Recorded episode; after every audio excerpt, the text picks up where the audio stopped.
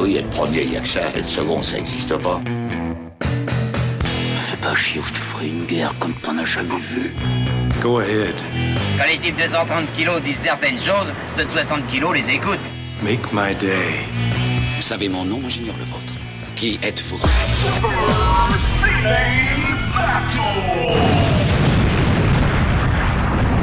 Le second, c'est un con. Super Ciné Battle, c'est le podcast où nous établissons le classement ultime du cinéma. Nous prenons vos listes de films que vous nous adressez pour les classer du meilleur au pire afin d'obtenir LA liste ultime. Ceci est notre épisode 140 et de l'autre côté de la ligne, j'ai le tribun préféré vu récemment sur les plateaux de CNews, Stéphane Boulet, alias Plugin Baby. Hello papa, comment ça va? Mais qu'est-ce que tu racontes? Qu'est-ce qui chaque- t'arrive? À chaque fois, je vois un truc de CNews et je me dis, réaction de papa dans 3, 2, 1. Eh oui, eh oui. Et, tu sais quoi? Et ce qui est génial, c'est que plus tu regardes euh, cette chaîne en particulier, mais t'es plus déçu. T'es plus déçu. t'es- tu, tu sais ce que tu vas avoir. Tu sais que. T'es plus déçu, que- t'es plus surpris non plus, hein. Ouais, tu sais que la connerie va poindre dans 5, 4, 3. Tu sais, genre, c'est c'est la connerie à retardement. Stéphane, comment ça va? Et j'ai entendu dire que. Il y a eu un problème d'internet euh, dans ton dans ton réseau écolier, dans ton réseau scolaire, plus généralement le réseau scolaire euh, national. Est-ce que Bah, est-ce que tu confirmes Eh ben écoute, je, je confirme que visiblement Vladimir Poutine s'ennuie beaucoup euh, dans sa datcha euh, quelque part, euh, voilà, dans- dans- en Sibérie. euh, Non, puisque- il est à Sochi. Il est à Sochi. Il est à Sochi. Ah, il est à Sochi. Ah, il est à Sochi, c'est vrai. Ouais, Pardon. Il, ouais. il- oui, il est pas con. Il est plus au sud, ouais.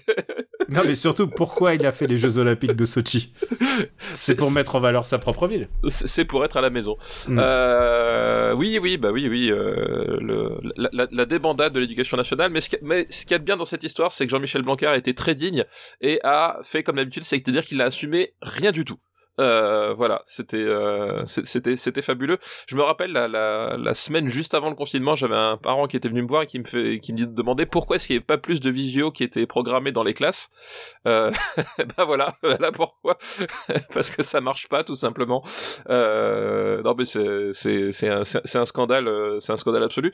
Alors euh, si, si même d'aventure en fait ça qui bien c'est que il y a, y a peut-être eu des, des des attaques de pirates dans dans l'eau admettons mais le, le, le problème c'est que déjà un a priori euh, les, quelques attaques qu'il y a eu euh, le, premier jour euh, n'ont plus lieu actuellement et ça marche toujours pas.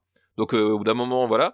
Et surtout, c'est que ça a touché tous les systèmes de l'éducation nationale. C'est-à-dire que il y a vraiment un problème d'anticipation et de mise à disposition des serveurs et des infrastructures. Et, et c'est un véritable scandale. C'est un scandale d'autant plus que s'il y a bien un truc que l'éducation na- nationale adore faire, c'est les enquêtes, euh, les enquêtes d'effectifs. On en a tout le temps. On doit faire des remontées d'effectifs sans arrêt euh, toute l'année. C'est-à-dire qu'ils ils connaissent tous les chiffres, ils ont toutes les datas euh, qu'ils veulent et ils en font rien. Euh, voilà. Enfin, du coup, voilà. C'est euh, non, mais c'était c'était génial de voir notre notre beluga préféré avec son son son, son crâne à reluire là qui euh, qui rejetait la faute sur tout le monde. Enfin, c'est Bref, je, je suis un peu, un, un peu énervé, voilà. le fait que tu tu sais quoi, maintenant, j'ai, on, a, on a établi le fait que ce podcast, le début de chaque Super Ciné Battle, c'est un rendre de l'éducation nationale. Sais quoi, les gens qui sont là, les gens, les gens qui nous écoutent, ils ont souscrit à ça.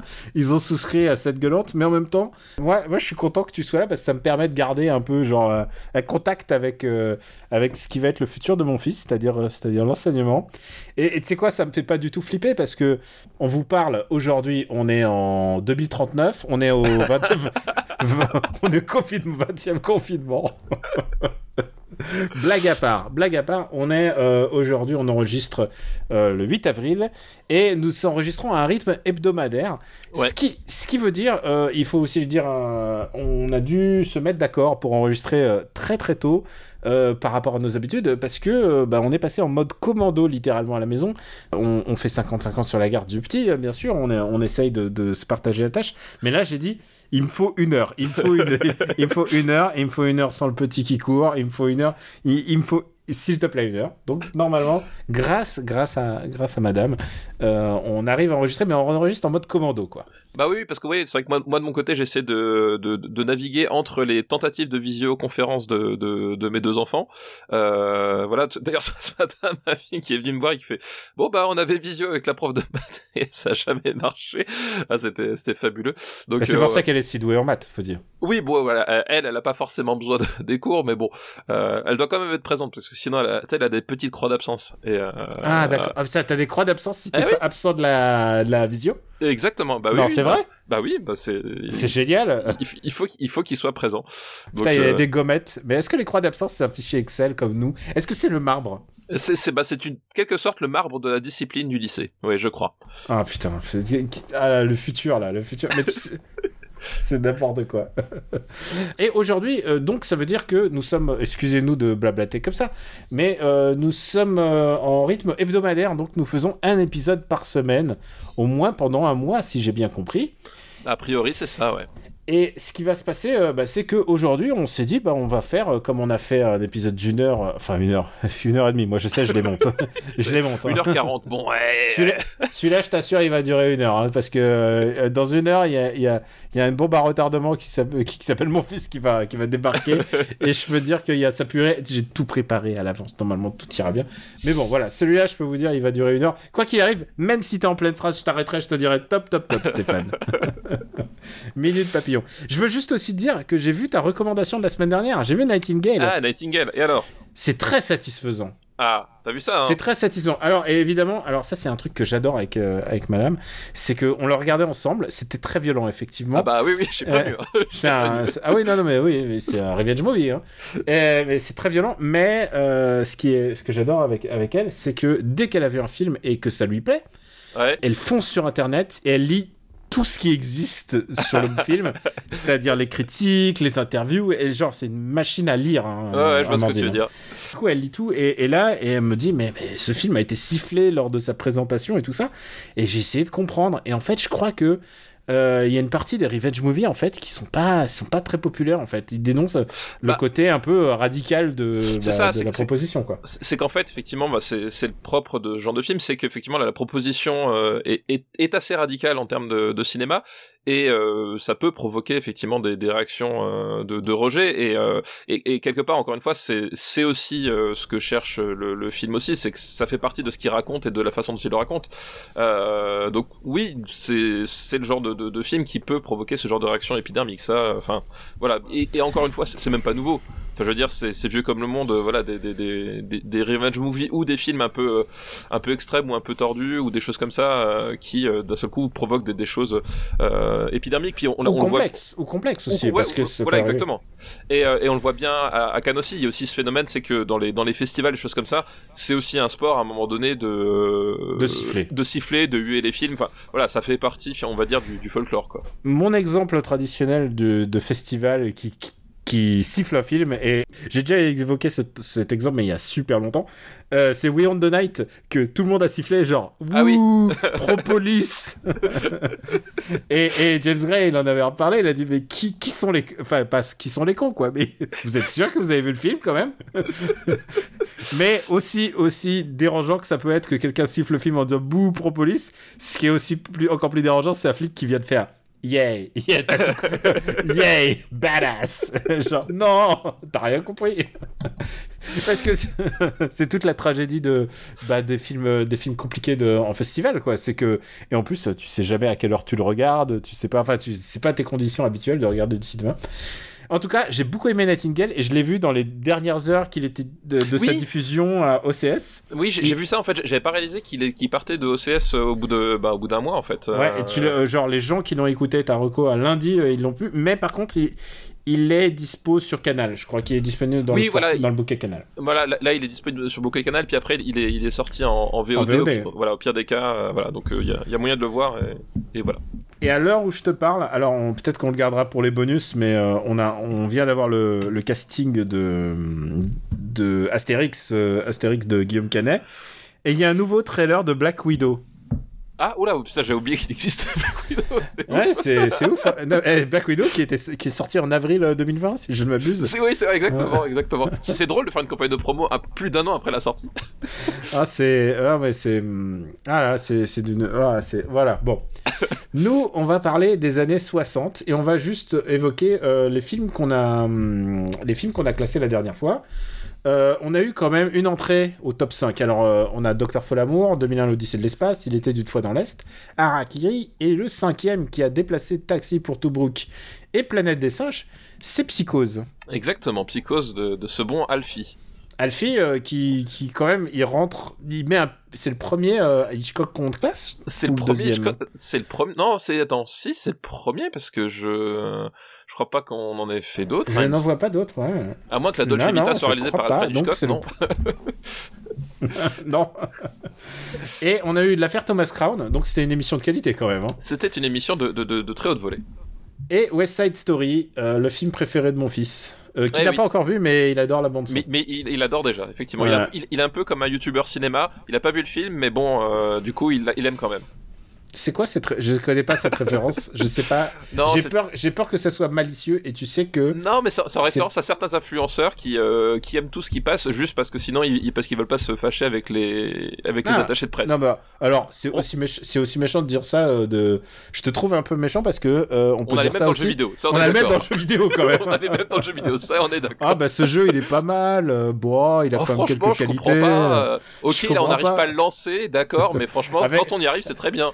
Avec sa durée de 4 heures franchement The Order c'était pas mal On, on- on a les mêmes.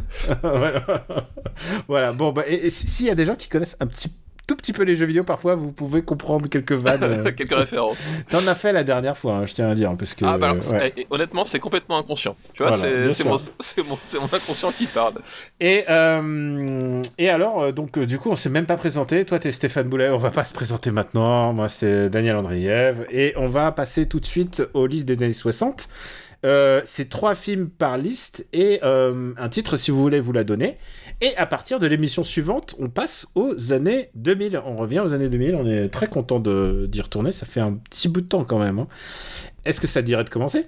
Bah oui, oui, je pense que je pense qu'on on est là avant tout pour parler de, de marbre. Et Parce puis que moi, là, là, et on a qu'une heure en plus. c'est ça.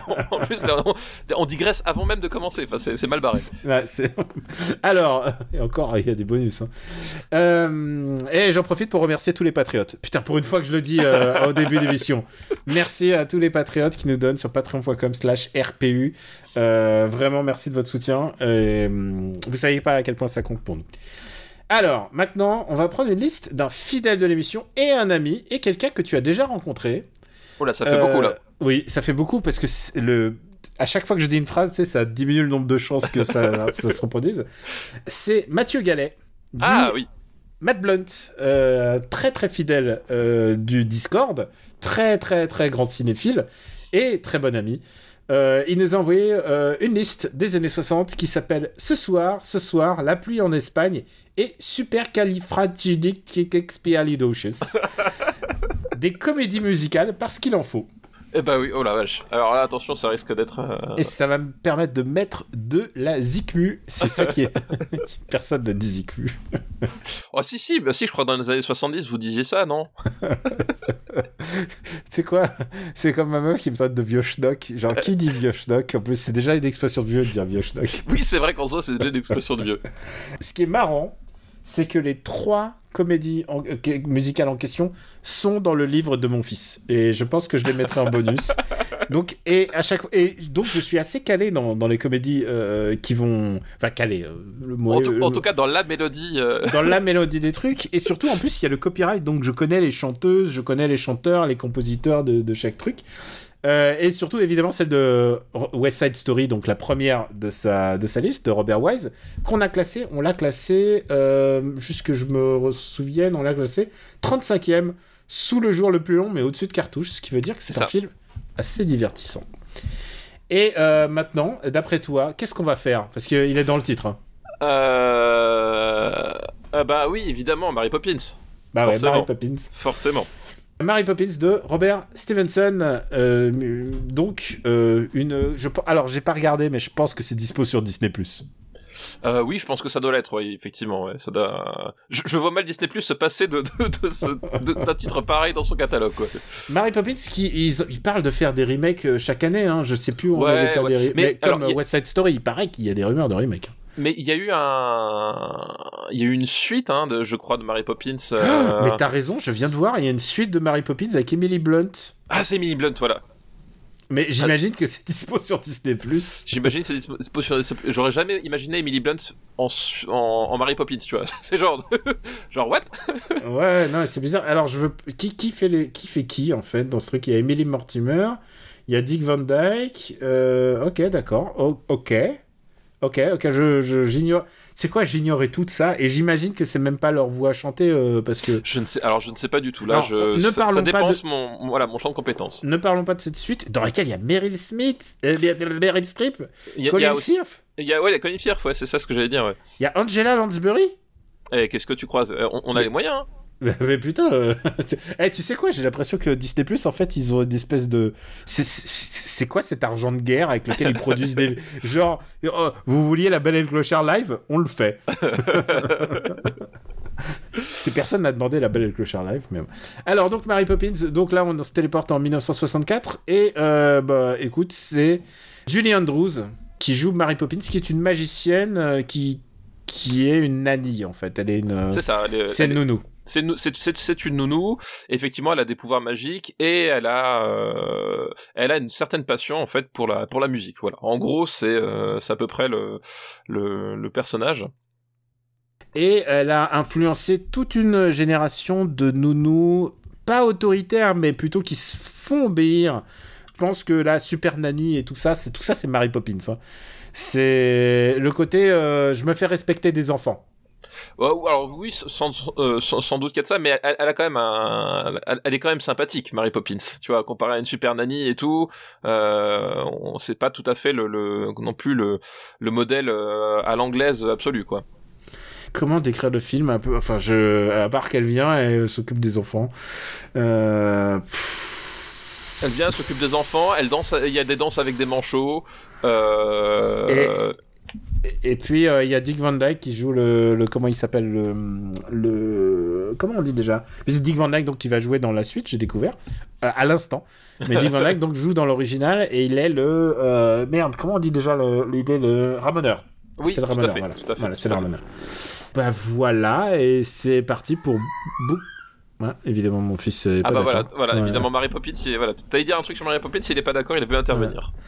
c'est un film euh, c'est un film très inoffensif quand même C'est un film très très inoffensif, effectivement. Euh, moi, c'est un film que j'ai beaucoup vu quand j'étais euh, plus jeune, vraiment plus jeune.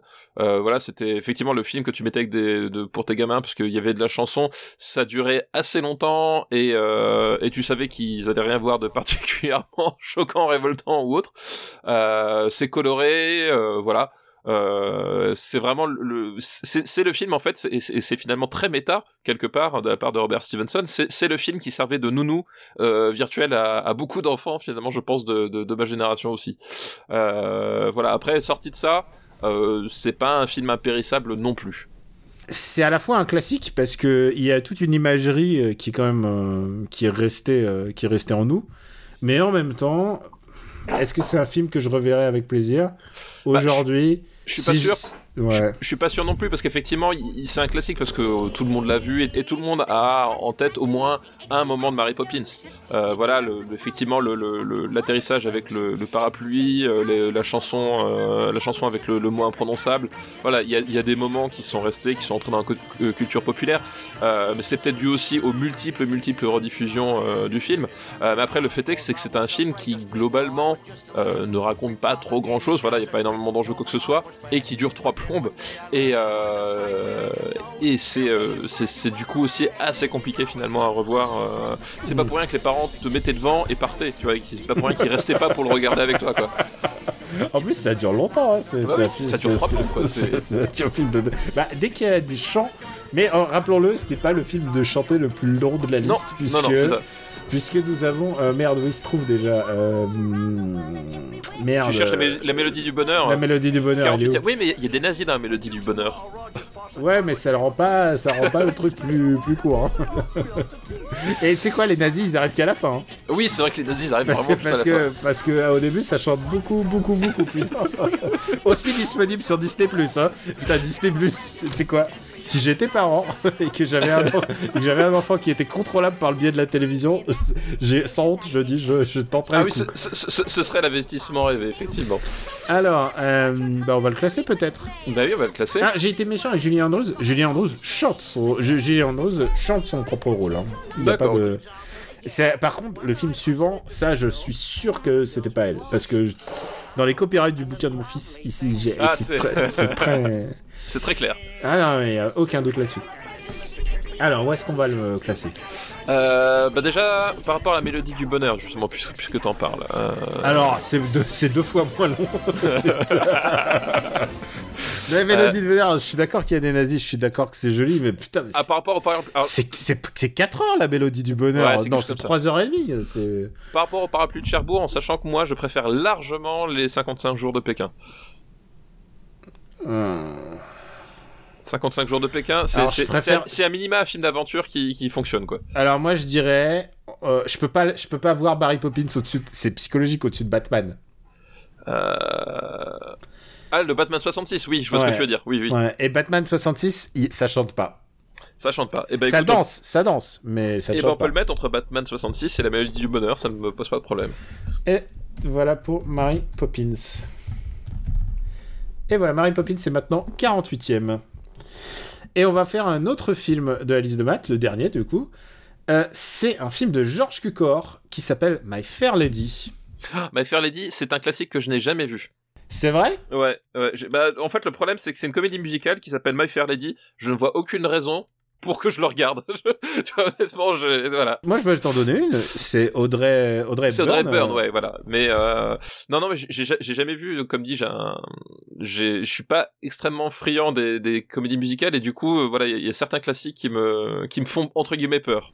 Alors, écoute, je le marque. My Fair Lady, je l'ai vu. Alors, alors. Surtout qu'en disais- plus, il dure aussi trois plombes, celui-là, dans mon souvenir. euh, je crois que je- j'avais bah, vu. ça, ça chante, ça chante, mais je pense pas. Euh, ça dure, ça dure trois, euh, pas trois heures, mais ah, voilà, c'est ça, ouais, pas loin. c'est genre trois. Putain, non, le lapsus, non. 2h59, Deux attention. heures, euh, t'inquiète pas. euh. Attends, je vais essayer de voir où est-ce que tu peux le voir, My Fair Lady, parce que My Fair Lady. Ah, j'ai jamais vu, ouais, My Fair Lady. My Fair Lady. Ah, c'est con, il va falloir que je t'achète le DVD. Ah, il est sur Apple TV pour, euh, pour 4 euros, là. Pff, ah, ça fait chier quand même. Écoute, bon, bah, il est noté. Il est noté. Euh, L'émission va être très très courte, hein, je te le dis. hein. Mon bébé, il va revenir et tout ça. Alors, euh, juste pour te dire, c'est marrant parce que je regarde, c'est anecdotique, je regarde les devoirs de vacances. Il y a des gens qui nous ont demandé est-ce qu'on peut avoir le document des devoirs de vacances? C'est pas un très beau document, hein, je peux vous le dire. il, il est pas très. Voilà. C'est vraiment, c'est pas une liste, hein, c'est pas beau. La comme mise en forme laisse à désirer. Et euh, pourquoi je te dis ça euh, Pourquoi je te parle de ça C'est parce qu'il y a un autre film euh, qui est dans la liste et qui a exactement le même plot, le même scénario que My Fair Lady. Est-ce que tu pourrais savoir Est-ce que tu devinerais ce que c'est?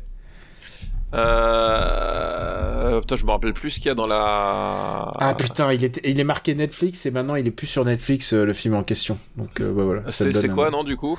C'est Shizelvat, elle est trop bien. Ah, d'accord, ok. Et euh, bon bah écoute, je te le, écoute, il passera un jour, je sais pas, enfin où, où on va le trouver. Il est sur leur VOD de canal. Shizelvat donc avec euh, Rachel Liku qui est Freddie Prinze Jr. C'est la même scénario. Euh, c'est euh, le scénario euh, de base de euh, elle est elle, euh, elle a une tête euh, elle a une tête qui leur revient pas. Entre guillemets, dans Shizelvat, elle est moche parce qu'elle a des lunettes. je, je vois tout à fait le genre de. Elle de va enlever ses, elle va enlever ses lunettes et elle en va fait, elle est devenir. qu'en dessous. Voilà. Elle est voilà, c'est exactement ça. Et My Fair Lady, c'est pas exactement ça. C'est que c'est une rustre un petit peu. Elle est genre, elle est un peu grivoise, pas grivoise, mais du genre, elle, elle- Un peu elle- provincial. voilà, elle jure comme une. Enfin, tu dis, ah, dis pas ça. Tu es provincial, ta Bah oui, femme est mais- provinciale. Oui, mais je, je, je me Ah. place selon la perspective. euh, voilà. D'accord, la- oui, la perspective, d'accord, oui, voilà. Jamais, jamais. oh, putain, c'est 2h50, My Fair Lady. Hein. la vache. c'est 2h50, mais tu vas devoir le voir regarder. Hein. Bah, il, il le faut, hein, c'est le marbre qu'il exige. Et là, je peux te dire, je suis en train de regarder l'affiche. L'affiche est tellement belle. C'est une des plus belles affiches que j'ai jamais vues de ma vie. hein. Magnifique. Voilà, bon, bah, écoute. Et écoute, si, si le film va te plaire autant que moi, euh, l'affiche me plaît, écoute, euh, je, te, je te dis, euh, je te dis banco. Euh, bah écoute, on va remercier Mathieu Gallet pour, pour sa Merci. liste. Merci pour ta liste. Même si on a vu que Mary Poppins dessus. Et je tiens à dire un truc, tu dis que c'est imprononçable. Le seul problème, c'est que moi, je l'ai. On a étudié cette chanson en anglais, donc je sais dire supercalifragilisticexpialidocious. Et ouais. T'as vu, là, c'est comme, euh, c'est comme le nom du volcan, tu vois, c'est... Ce qui est dommage, c'est que sur tous les, toutes les choses que t'as apprises à l'école, c'est la seule que t'as décidé de retenir. C'est quand même con. Ouais, et mon, et mon fils, ça le fait... euh, il se plaint. Il, il dit... Par Et contre, il, est, il, il- il est pas d'accord avec le classement, c'est ça il est pas d'accord avec le... Écoute, euh, on verra, on verra bien. alors, écoute, on va changer de liste, et alors attention, on va voir si on va faire plus d'un film dans cette, dans cette émission, hein, parce qu'on on est parti sur, sur une base très très solide. hein. C'est une liste qui nous est envoyée par Marc Andou, un très fidèle de l'émission. Merci Marc Andou. Pour ta liste Et pourquoi j'ai pris sa liste? Parce que c'est le seul à avoir mentionné les deux films en question. Et ça me paraît. Les deux films là, personne ne les a mentionnés. Donc euh, merci Marc Andou. Euh, c'est une liste qui s'appelle Années 60, fin d'une époque. D'accord, ok. Fin d'une époque, parce que à chaque fois, on en a parlé un petit peu en faisant psychose, mais euh, en fait, on, on a remarqué, souvent on fait, dans- en faisant les films des années 60, on fait les films de fin d'une époque, en fait. Si tu remarques, euh, c'est la fin des westerns, c'est la fin de. euh, le grand Kurosawa, on peut dire qu'il s'arrête dans les années 60, le très grand Kurosawa. Ah oui, oui, oui, oui, tout à fait. Donc tu vois, enfin, c'est la fin d'une époque pour beaucoup de choses, donc c'est plein de films de fin d'une époque, et un des films, je peux te le dire, on- je l'ai pas vu et je pense pas que tu l'aies vu non plus, c'est euh, le film de Charlie Chaplin qui s'appelle La Comtesse de Hong Kong, et je crois qu'on l'a noté dans nos devoirs de vacances. Ah non, je l'ai pas vu, effectivement. Mais ça me dit quelque chose, je crois que qu'on- ah, attends, attends, est-ce qu'on l'a pas classé? Attends, ça me dit... Attends. Non, non, on l'a pas classé. Non, non, on, on- mais il me semble aussi qu'on en avait déjà parlé, donc je pense qu'il doit être dans les devoirs de vacances, en fait. Et, et en fait, je le trouve pas. Je le trouve pas dans. Attends, je regarde en Hong Kong. Hum, Non, je vois pas du tout. Donc, du coup, il va falloir qu'un jour on trouve ce comtesse de Hong Kong, hein, parce que. On nous le Parce demande. que on nous le demande. C'est la deuxième fois. hein. Comtesse de Hong Kong. Et là, on peut, on peut voir quel est l'arc de. On peut voir quel est l'arc de de, de, de, de ce que de cette liste. Le deuxième film de cette liste, c'est un western. Ah On veut le, westerns. c'est le dernier western de John Ford. Le dernier western de John Ford. Euh, donc, alors, du coup, c'est... Euh... Western, hein, pas, pas le dernier film de western. Euh, c'est comment il s'appelle Non, c'est pas 100 dollars pour un shérif. C'est les Cheyennes. Ah, les Cheyennes. Cheyenne Autumn. Exact. Euh, c'est quoi C'est 60... euh, 4, C'est 64 65, 64, ou 60 Ouais. 64 ou 65 Ouais, c'est ça, ouais. Écoute, on, on est, on est dans le John Ford. On a déjà fait du John Ford, mais euh, est-ce qu'on a... Oui, je pense qu'on a déjà classé au moins un John Ford. Et effectivement, classer des films de John Ford des années 60, c'est presque lui faire une injustice quand même. Alors, presque... Bah, ça dépend quel film des années 60, tout de même, Ouais, parce que... Parce qu'il y en a un qui est très... Il y, en a un, il y en a un, il est... Il y en a un qui est à poil majeur, mais bon... il est, il est super pointu et après non mais je veux dire on parle d'un mec qui quand même qui réalise depuis euh, depuis depuis depuis depuis depuis avant la guerre quoi Ouais, ouais, non, bien sûr, c'est- effectivement un cinéaste là. Là, il, a quoi? Il a effectivement euh, plus de 30 ans de carrière derrière lui à ce moment-là. Il a fait plus d'une centaine de films Ouais, voilà, tout à fait. donc euh, on parle d'un mec très productif. Euh, l'autre film majeur, son film majeur des années 60 c'est euh, Liberty Valance Voilà, l'homme qui tue à Liberty Valance, effectivement. on va dire on va dire que c'est quand même le gros gros classico. Euh, Les Cheyennes c'est un autre film dans sa démarche euh, de cinéaste puisque c'est d'abord j'ai dit que c'est son dernier euh, western. Je crois que c'est son dernier western hein. tu me tu me confirmes. Je crois pas qu'il en ait fait d'autres après. Euh, parce parce que y avait euh, attends parce qu'il y avait Seven Women c'est pas un euh, c'est pas un western euh, puisque ça se déroule ça se déroule en Chine donc ce serait peut-être un eastern du coup Ouais. c'est- vrai Euh, et je suis pas sûr je, je crois qu'effectivement c'est son dernier qui, qui son dernier western c'est celui-là il me semble aussi Ouais, et puis je regarde. ouais, non, non, ouais, c'est son dernier western. Donc, donc c'est le. Et en plus, c'est le dernier gros western qu'il tourne. En plus, euh, j'ai revu il y a pas longtemps. Il le tourne à Monument de Valley. Donc, c'est vraiment le classico du classico, quoi. Tout ce que tu as envie de voir visuellement euh, d'un John Ford. de la part de euh, John Ford voilà, Voilà, c'est genre, il, il nous donne exactement ce qu'on a envie. Et en même temps, tu l'as vu, hein, on est Oui, d'accord. oui, je ouais. l'ai vu. Oui, oui. Et, euh, et en même temps, il nous donne, il donne quelque chose qui est un peu inhabituel. D'abord, bah, il n'utilise pas son. Euh, il n'utilise pas trop son cheptel de, de, comédien. Enfin, co- son, ouais. son fait. comédien emblématique. Euh, a raison parce que euh, ça serait considéré à l'échelle de John Ford son film le plus gauchiste. Euh, c'est un film, euh, les Cheyennes sont mises en valeur. Les Cheyennes sont les personnages principaux du film, euh, puisque c'est l'histoire de Cheyennes qui sont en train de s'enfuir. Voilà, c'est ça, effectivement. Euh, euh, c'est ça, qui est très intéressant, effectivement, dans ce euh, ce film-là, c'est que John Ford, il a, il a forgé finalement tout un imaginaire américain avec avec ses films. Lui, il a, il a pas inventé le western, mais globalement, si à un moment donné tu penses à un western, tu penses forcément à un, western fordien d'une manière ou d'une autre. Je veux dire, il a il a complètement marqué le genre et, et transformé le genre à lui tout seul. Et c'est vrai qu'il a beaucoup contribué à travers ses films euh, et notamment à travers le personnage de John Wayne aussi. Enfin voilà, John Wayne c'est le c'est un héros américain moderne euh, absolu. Il a il a beaucoup forgé cette euh, cette, cet imaginaire du bah, du, méchant du méchant indien et du valeureux euh, du valeureux cowboy face à lui. Et c'est vrai que là on arrive dans les années 60, on arrive à, vraiment à la fin. à, la, queue de comète du western traditionnel, c'est-à-dire que le western se fait attaquer d'une part euh, par euh, par l'extérieur avec le, le, le western spaghetti qui, qui débute à ce moment-là. Bah, c'est so- presque, 60. la, c'est presque la même d'année que Voilà. pour une poignée de dollars, non? Non, c'est la même année, c'est c'est Ah, so- so- année, voilà. 64 pour une poignée de dollars qui, qui, qui va faire exploser le western spaghetti d'un côté, euh, par la lassitude du public de l'autre, c'est-à-dire qu'effectivement, c'est, euh, si le western euh, classique euh, dé- décline, c'est pas uniquement par l'arrivée du western spaghetti, mais c'est aussi parce que le public est, est lassé en fait.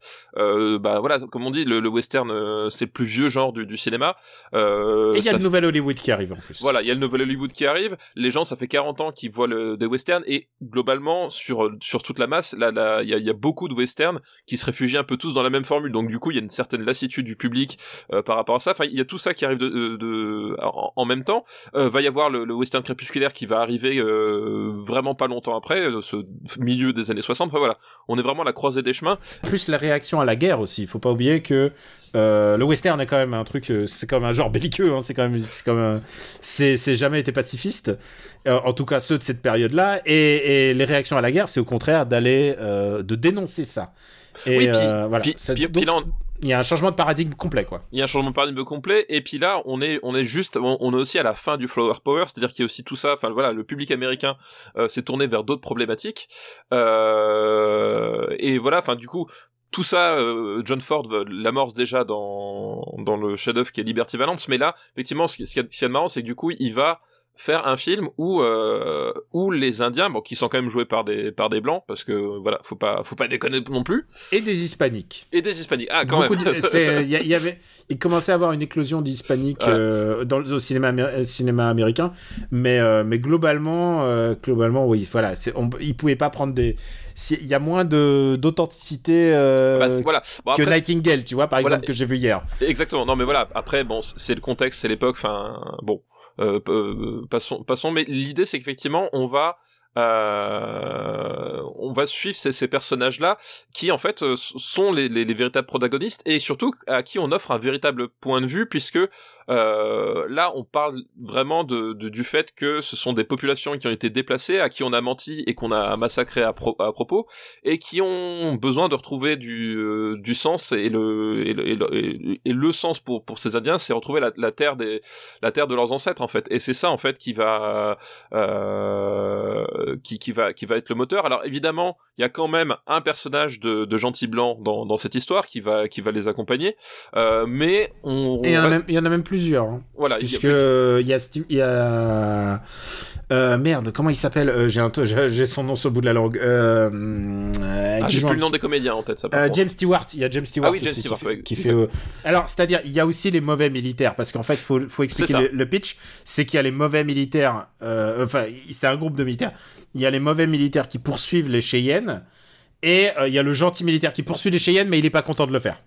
Oui, c'est ça, exactement, Euh, exactement. Il y a le dilemme, voilà. Mais du coup, effectivement, c'est vrai qu'à l'échelle de, de John Ford, c'est pas, c'est des problématiques qui euh, qui sont arrivées très tard dans, dans son dans son cinéma, euh, puisque voilà, les, les, les Indiens étaient souvent juste un plot device en fait quelque part. Hein, C'était euh, et, et là, effectivement, il leur donne la parole, il leur donne la visibilité, et il il il en il en il il, il, il, il montre que finalement le voilà le- la conquête de l'Ouest c'était un poil plus compliqué que juste des braves gens qui se faisaient attaquer dans un dans une diligence par des méchants indiens quoi. Et il essaye, pour une fois, de pas trop les massacrer. Oui, bah alors après, ça fait partie aussi, et, c'est ça qui est intéressant, c'est que de toute façon, de manière générale, ça c'est aussi une, vérité historique, le massacre d'Indiens, ça faisait partie un peu, pas, du quotidien, mais bon, c'était quand même une pratique qui était, euh, on va dire, assez répandue, donc ça fait forcément partie de leur, euh, de, de cette, euh, de, cette histoire, de cette légende, et forcément tu peux pas aborder une histoire d'exode, de, diaspora même, sans aborder cet aspect-là, mais justement, là, ce qui est intéressant, c'est que pour une fois, on voit vraiment le, on voit vraiment ce qui se passe des, des deux côtés et du coup le, le- les, les scènes de, de massacre ou d'assaut ont pas la même pas tout à fait la même portée et du coup c'est c'est ça qui a fait effectivement tu as raison peut-être un des films les plus gauchistes de John Ford si tant est que John Ford puisse être un gauchiste Non, ouais, voilà. euh, Voilà, gauchiste. Et toi, un gauchiste à l'échelle américaine, c'est un concept. C'est, oui c'est, c'est un concept particulier voilà c'est un mot pour simplifier. Ce que je veux dire, c'est qu'on on, on est encore. Euh, est encore là. Je pense que monter ce film-là devait être beaucoup plus complexe pour lui que de faire son classico euh, ah John bah oui Wayne. c'est sûr non c'est c'est- Euh, c'est sûr hein, c'est Enfin, sûr. je veux dire, il le fait, il le fait. euh, le le l'acteur principal, c'est euh, Richard Widmark. Il est très bien, hein, mais c'est pas c'est pas John Wayne en termes de rassurer les, les investisseurs, quoi. C'est pas. c'est ça et, et oui, il y a James, James Stewart fait un, fait un petit rôle, mais c'est vraiment amical, quoi, parce que c'est le mec qui était dans Liberty Valence. Il, Oui. il- là, il est, tu sens qu'il il le fait parce que c'est pour, euh, c'est pour l'aider, quoi. Moi, je pense qu'il y a un lord, il y a vraiment un truc de l'ordre du repentir dans ce, dans ce film-là, quoi. C'est, c'est le film, ils se sentent un peu cons d'avoir été quand même dégueulasses avec les Indiens. Euh, ils ont été dégueulasses euh, dans leur histoire, mais ils ont été aussi très souvent dégueulasses au cinéma. Euh, faut pas l'oublier. Euh, Enfin, déjà quand ils, a- ils avaient le droit à la parole dans, le- dans ces films-là. Du coup, euh, du coup, je, tu sens que Ford, il a un, un bout de repentir. Je pense que s'il avait pu réaliser encore 10 autres films, il aurait fait un truc un peu beaucoup plus critique encore. Là, Ah, c'est- ouais. c'est c'est possible effectivement il y a il y a une certaine forme de repentir et d'ailleurs je pense que c'est pas non plus un hasard que John Wayne n'y soit pas euh, Ah, il aurait parce- jamais voulu ça. Parce que John Wayne, faut quand même pas oublier que euh, c'était quand même un bon gros réac euh, et je pense profondément raciste sur beaucoup de points euh, sur ce genre de choses. C'est-à-dire que John Wayne, c'était le premier à, à croire dans la propre dans sa propre légende en fait. Et effectivement, je pense que si John Wayne n'est pas au casting de ce film-là, c'est pas un hasard, c'est parce que je pense que John Ford voulait parler de cette histoire-là avec cet angle-là. Euh, parce que finalement c'est c'est c'est surtout une histoire de de de de- d'angle d'angle sur le sur, l'histoire. Euh, il avait envie de parler de cette histoire-là avec cet angle-là et il savait pertinemment qu'il ne pouvait pas le faire avec un avec un John Wayne dans les pattes en fait. Euh, voilà. Et d'ailleurs c'est marrant qu'effectivement tu tu parles de James Stewart, euh, James Stewart qui était déjà l'humanisme euh, dans dans Liberty Valance, euh, opposé à la à la vieille légende de de John Wayne quoi. Ouais, bah, je- maintenant que tu le dis, euh, alors Liberty Valance, ça fait plus longtemps que je l'ai pas vu, mais mais par contre, euh, oui, maintenant maintenant que tu le dis, il y a un truc, euh, il y a un truc assez évident. Et aussi, il faut voir un truc, c'est que John Wayne, rappelle-toi, c'est un mec qui voulait pas se montrer de manière, enfin, tu vois, euh, John Wayne, il avait une haute estime de ce qu'il devait donner à son public. Et, euh, et par exemple, on l'a vu dans, dans son dernier, là, comment il s'appelait le, le dernier On l'a classé le dernier. euh, Ah oui. euh, les géants. Oui c'est ça oui. comment il s'appelait son film Les géants Merde, j'ai un trou de mémoire. On l'a classé. Le dernier des géants. Voilà. Le dernier géant. le, le Don Siegel. Dans le Don Siegel, tu vois bien que ça a été. il refusait de faire telle telle scène et telle scène parce que euh, il voulait pas se montrer de manière trop euh, Bah, on, on peut trop, le dire. John, trop John Wayne, quoi. John Wayne a tout piqué à Vin Diesel en fait. Il fonctionne de la même façon. Il fonctionne vraiment de la même façon. C'est pareil. Euh, Vin Diesel aussi n'accepte pas d'être abaissé dans ses films, surtout face à, à Dwayne Johnson. Donc euh, as- effectivement, évidemment, on a tous vu cette analyse euh, sur, sur Twitter, cette analyse hilarante, euh, mais en même temps véridique, de, de ces Ah, deux ah acteurs qui qui ne tournent pas au même endroit. dans Et- un plan qui, qui, qui- aux perspectives complètement pétées où ils sont censés se faire face à face alors que euh, ils ne se font pas face à face, c'est pas possible. Alors voilà. moi, pour moi, ils sont pas face à face. Mais- pour moi, mais ils non sont plus. côte à côte. Pour moi, ils sont mais- côte à côte, ouais. Ils sont côte à côte, mais comme dans les, comme dans les mangas, tu sais, ils se parlent de l'épaule, quoi. Oui, Genre, mais- la prochaine fois, euh, samouraï, je te tuerai, tu vois, un truc comme ça. Pour moi, c'est ça, hein.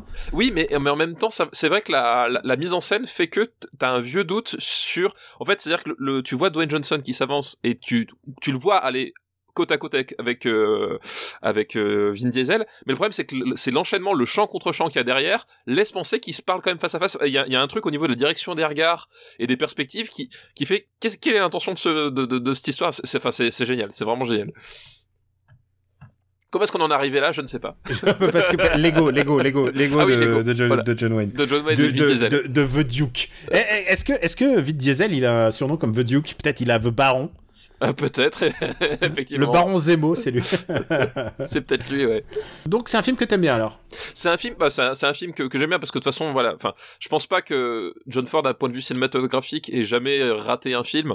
Euh, Il y a toujours, euh, enfin, il y a toujours des, des, des, des, trucs à, à faire, sa façon de filmer les paysages, d'intégrer les personnages dedans. Voilà, il y a quand même un, toujours un vrai savoir-faire de, de cinéma qui est toujours indéniable.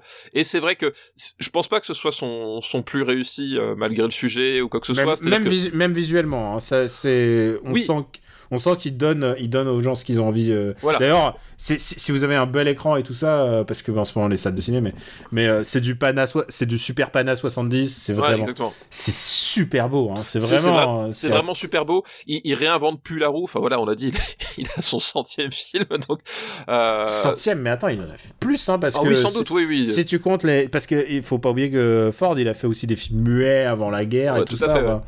Donc, voilà, Il y a, il y a- il y a effectivement, il y a, il y a- c'est un film qui a, qui, qui, qui, qui, tu sens une certaine routine. Euh, même, voilà, il, il est peut-être moins efficace en termes narratifs que certains autres de ses films, euh, mais il y a quand même toujours ce savoir-faire qui, qui, qui fait que, bah ouais, il fait du cinéma tout simplement. Il fait un film de cinéma, il, il, il sait comment poser ses personnages et, et comment, comment, voilà, comment faire monter une scène, euh, une scène de dialogue ou une, ou une scène d'action. Voilà, il y a toujours ce savoir-faire qui est là. Et C'est en sachant son- qu'il prend, il prend son temps. Hein. C'est, oui, faut, pas oublier que les, les, les séquences d'action sont très intenses par rapport au, au temps que le, Que le film le- ouais. voilà, le, voilà, faut pas, c'est un western, hein, c'est pas. Mais euh, mais du coup voilà c'est pas un très grand western même un très grand John Ford à mon sens mais ça reste un, un film euh, bah un, un bon film en fait et euh, et son sujet son sujet un peu original pour pour John Ford rend l'objet très intéressant au moins d'un point de vue d'un point de vue histoire de, de John Ford voilà si tu t'intéresses à, à l'évolution du western euh, c'est un film qui est intéressant à, regarder dans cette perspective là aussi Alors moi, je vais faire une comparaison avec la BD. Tu sais que j'aime bien la BD. Je pense que Cheyenne Autumn, euh, donc euh, les Cheyennes, je pense que c'est son Tintin chez les Picaros. C'est-à-dire que euh, Ford a eu un arc de vie euh, très particulier en- dans son cinéma. Euh, je veux dire, il, a- il y a peu de gens qui ont marqué autant l'histoire du cinéma que, que John Ford. Mais il part d'un point donné et il arrive à un, à un- à un autre, point, à un autre point. Il est différent euh, lorsqu'il fait euh, Cheyenne Autumn c'est plus le même homme ouais c'est vrai tu sens qu'il a changé, tu sens qu'il prend pas son pote pour le faire, donc c'est quand même, c'est quand même assez, assez frappant, comme euh, parce qu'il aurait pu. tout à fait ouais Parce que, en plus, euh, John Wayne, il aurait, il, voulait être le gentil, mais en même temps, que si t'es gentil, comment tu peux être le gentil si tu tues pas les Indiens? Enfin, j'imagine. Ouais, voilà. j'imagine, j'imagine vraiment le gros lourdeau, quoi.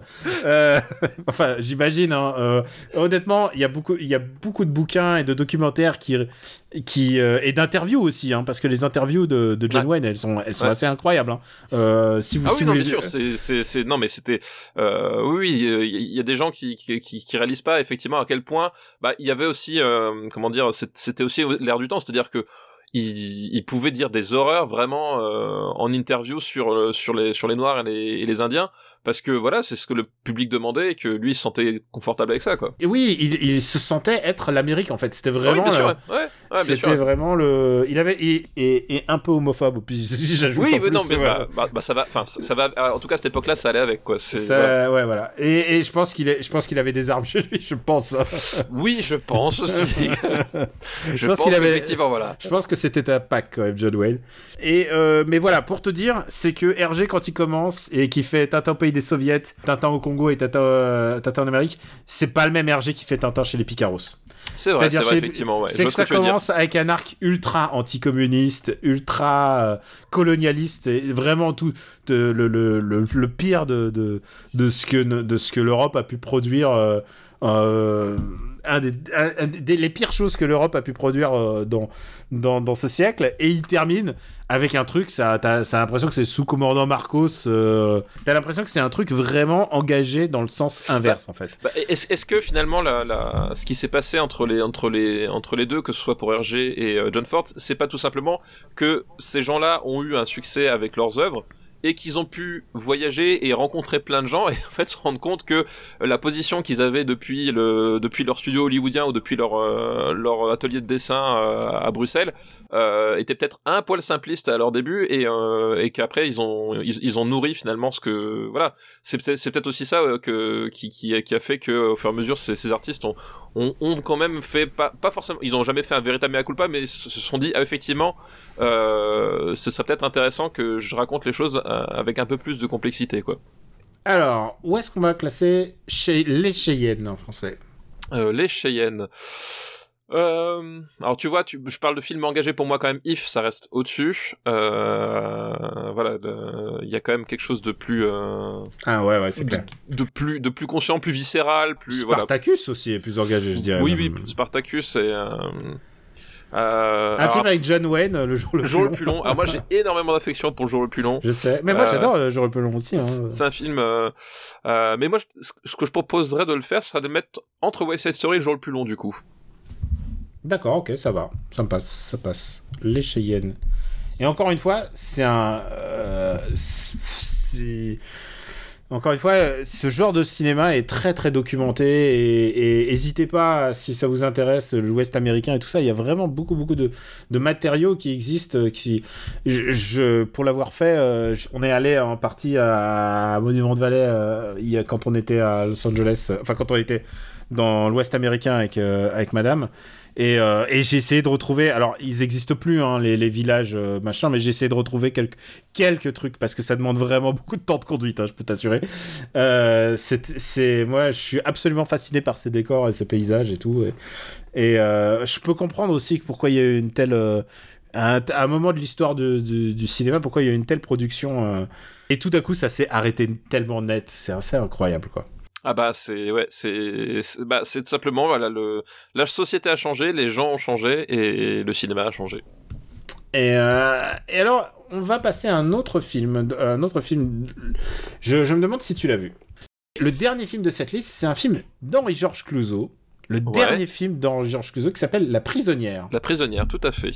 Tu l'as vu? Je l'ai vu. ah, ah, quelle joie Écoute, euh, je l'ai montré il y a deux jours à madame, puisque je me suis dit, pour ce confinement nouvelle génération, je me suis dit, on va regarder au moins deux films. Pas des séries, mais des films, quoi. C'est genre, les- le, le cinéma me manque physiquement, donc je veux, je veux, je veux m'engager pendant deux heures. C'est vraiment un truc que j'adore, et ça me manque physiquement, et je crois que c'est vraiment euh, ce qui m'a le plus manqué. Donc je lui ai dit, on va regarder deux films, donc on a regardé Nightingale et La prisonnière. Ah bah dis donc, t'as voulu lui faire passer une drôle de soirée hein, quand même. hein. Ben, tu sais quoi? Elle a aimé les deux. Ah Non bah seulement oui. ça, la prisonnière, elle a adoré. Et Henri-Georges Clouzot, donc dernier film d'Henri-Georges Clouzot, un film un peu particulier. Bah, un film un peu particulier parce que c'est c'est son film post Nouvelle Vague en fait. Euh, euh, la prisonnière, faut savoir que quand la nouvelle vague euh, démarre et commence à prendre un peu le euh, le pouvoir à travers les salles de cinéma, mais aussi à travers les cahiers du cinéma, c'était quand même des gens qui avaient des têtes de Turcs, euh, qui n'hésitaient pas à tirer à, à, à, à balles réelles sur des certains réalisateurs pour euh, euh, pour les démolir. Et Jean- euh, parmi ces gens, il y avait Henri-Georges Clouzot qui voilà qui s'est pris un nombre incommensurable de, de, de, de, critiques de la part de, Godard et de ses potes, et à mon sens de critiques complètement pétées, parce que s'il y a bien un cinéaste euh, euh, auquel euh, il est absurde de, reprocher un, une, un certain, un, certaine traditionnalisme et un, cinéma figé, c'est bien Clouseau. Enfin, je veux dire, c'est c'est bien un mec qui a, qui a toujours repoussé à chaque film les limites de son, de son art et de, la façon de, raconter un film, c'est bien lui. Enfin, voilà. Est-ce que tu me permettrais aussi juste un, mot, juste une analyse et que, que je tiens de mon expérience personnelle Il n'y a rien de plus méchant qu'un critique de cinéma. Je Alors, pense que j'ai jamais vu ça. Et pourtant, tu sais quoi, euh, les, les gars de jeux vidéo qu'on qu'on a côtoyés, c'est des bisounours à côté. Les gens de cinéma, pour l'avoir vu à Cannes, pour les voir parler d'eux-mêmes, pour les voir parler des autres, pour les voir. J'ai jamais vu ça. Je n'ai jamais vu ça. C'est Ah c'est mais c'est- terrifiant. alors, ça effectivement il y a, y, a, y a de ça mais là en plus pour le coup euh, il y avait plein d'autres cinéastes qui enfin il y en a d'autres qui, qui ont pris des balles perdues mais pour le coup Clouseau euh, Clouseau tu tu vas tu, tu vas reprocher un mec parce que ouais il a fait Quai des Orfèvres et que Quai des Orfèvres c'était euh, c'est devenu un classique instantané euh, que voilà il y avait, des films comme le, le Caprice de princesse etc mais euh, oublier au passage qu'il avait fait Les Diaboliques qu'il avait fait le salaire de la peur. le putain. salaire de la peur, qu'il avait fait le corbeau, enfin je veux dire. Euh, mais enfin pour moi en fait c'est et c'est- mon principal pro- problème avec la nouvelle vague. Euh, je suis désolé pour les, les fans de la nouvelle vague, mais c'est- qu'il y avait à un moment donné, il y avait euh, il y avait autant de de de de de, de, de besoins de dynamiter le cinéma que que d'injustice dans leur démarche. À un moment donné, c'est euh... enfin, voilà. Et- t'as même pas- même pas men- mentionné un de mes films préférés de tous les temps, qui est Le Mystère Picasso, qui est à la fois un film et un documentaire. Euh, où, il, où il parle avec Picasso pendant une heure et demie en fait. Et en fait il peint euh, et il a trouvé un moyen de rendre visuel de la peinture à l'époque où la tablette graphique n'existe pas et tout ça. Et, c'est un de mes films préférés, c'est un des plus beaux films que j'ai jamais vu de ma vie. Et genre que, que ces mecs-là, ils aient, puisque tu t'as, t'as commencé là-dessus sur le fait que euh, la nouvelle vague lui chiait dessus, qui- qu'ils aient chié sur ce mec qui a quand même trouvé une manière extraordinaire de mettre l'art moderne, qui en plus, c'est pas facile de parler d'art moderne, c'est pas facile de mettre en scène l'art moderne, qui ait trouvé la manière de le faire. Ah, je trouvais ça vraiment fort de café, quoi. Je, je, je suis très, très, très fan de Clouseau. Et- voilà. et- si j'ai ai parlé de, de l'art moderne et de l'art contemporain, c'est pas un hasard, c'est parce que dans La Prisonnière, il en est vachement question. Voilà, et, et c'est en ça que finalement c'est son film euh, post euh, Vague, c'est que on, on va être, euh, on, on- le, film est vraiment centré sur euh, sur le microcosme parisien en fait, euh, artistique, euh, et c'est aussi un des, un- parfois un, un- on va dire une des, euh, un des problèmes de la Nouvelle Vague aussi, c'est que euh, y avait il y avait une certaine tendance au nombrilisme au fur et à mesure qu'elle avançait. Euh, voilà, le, le- le- départ c'était finalement faire un cinéma qui était proche des gens avec du parler vrai, avec des, des, personnages vrais, de l'improvisation, etc. Et puis au final, ça, ça dévié vers un truc euh, assez nombriliste où le, le, le parler vrai des gens vrais, c'était bah, les, les, les gens qui vivaient dans, qui vivaient rive gauche, quoi. Et, euh, et donc du coup, là, effectivement, Clouseau prend un sujet de typique de nouvelle vague avec euh, des artistes euh, qui, qui qui ont une vision euh, un peu un peu un, un peu moderne des choses et puis euh, un, un triangle amoureux euh, voilà euh, des des des, des Et, et des amours un peu, d'émotions un peu libres aussi, parce que ah, bah oui, là, bah, exactement Voilà, c'est-à-dire que ouais, euh, tant qu'on se dit des choses, euh, tu peux faire ce que tu veux un petit peu. Et, euh, et donc il y a le, pour, juste pour situer l'histoire, s'il y a Bernard Fresson euh, qui joue un artiste d'avant-garde. Et c'est de l'art, euh, comment on dit déjà, de l'art cinétique L'art cinétique, c'est ça exactement. Voilà, s'il fait de l'art cinétique, donc c'est aussi c'est une forme d'art d'art contemporain qui, avait, qui était déjà euh, critiqué, euh, il y avait déjà critiqué à l'époque. Il est pote avec Stanislas. Qui est par- un voilà, qui est joué par Laurent Terzieff et qui est patron de galerie en fait. Voilà, il est, il est Directeur de galerie. galerie d'art et et en fait, il va rencontrer la compagne de bah, donc le- de l'artiste qui est joué par euh, qui s'appelle José, qui est joué par Elisabeth euh, Vienner. Il va se passer un truc en fait, il va lui montrer des photos, genre oh je fais de la photo et au début il commence genre regardez comme regardez comment tel poète écrit tel genre tu sais Oh, genre oh, tu, un cul. et, et voilà. Et au bout d'un moment il montre et il y a et il y a une une euh, une photo qui a un, un, peu- un, un peu olé olé parce que voilà une jeune femme attachée. euh, Une jeune femme attachée à quatre pattes euh, et qui passe pendant une seconde. Et évidemment, José est intrigué. Elle dit mais qu'est-ce que c'était?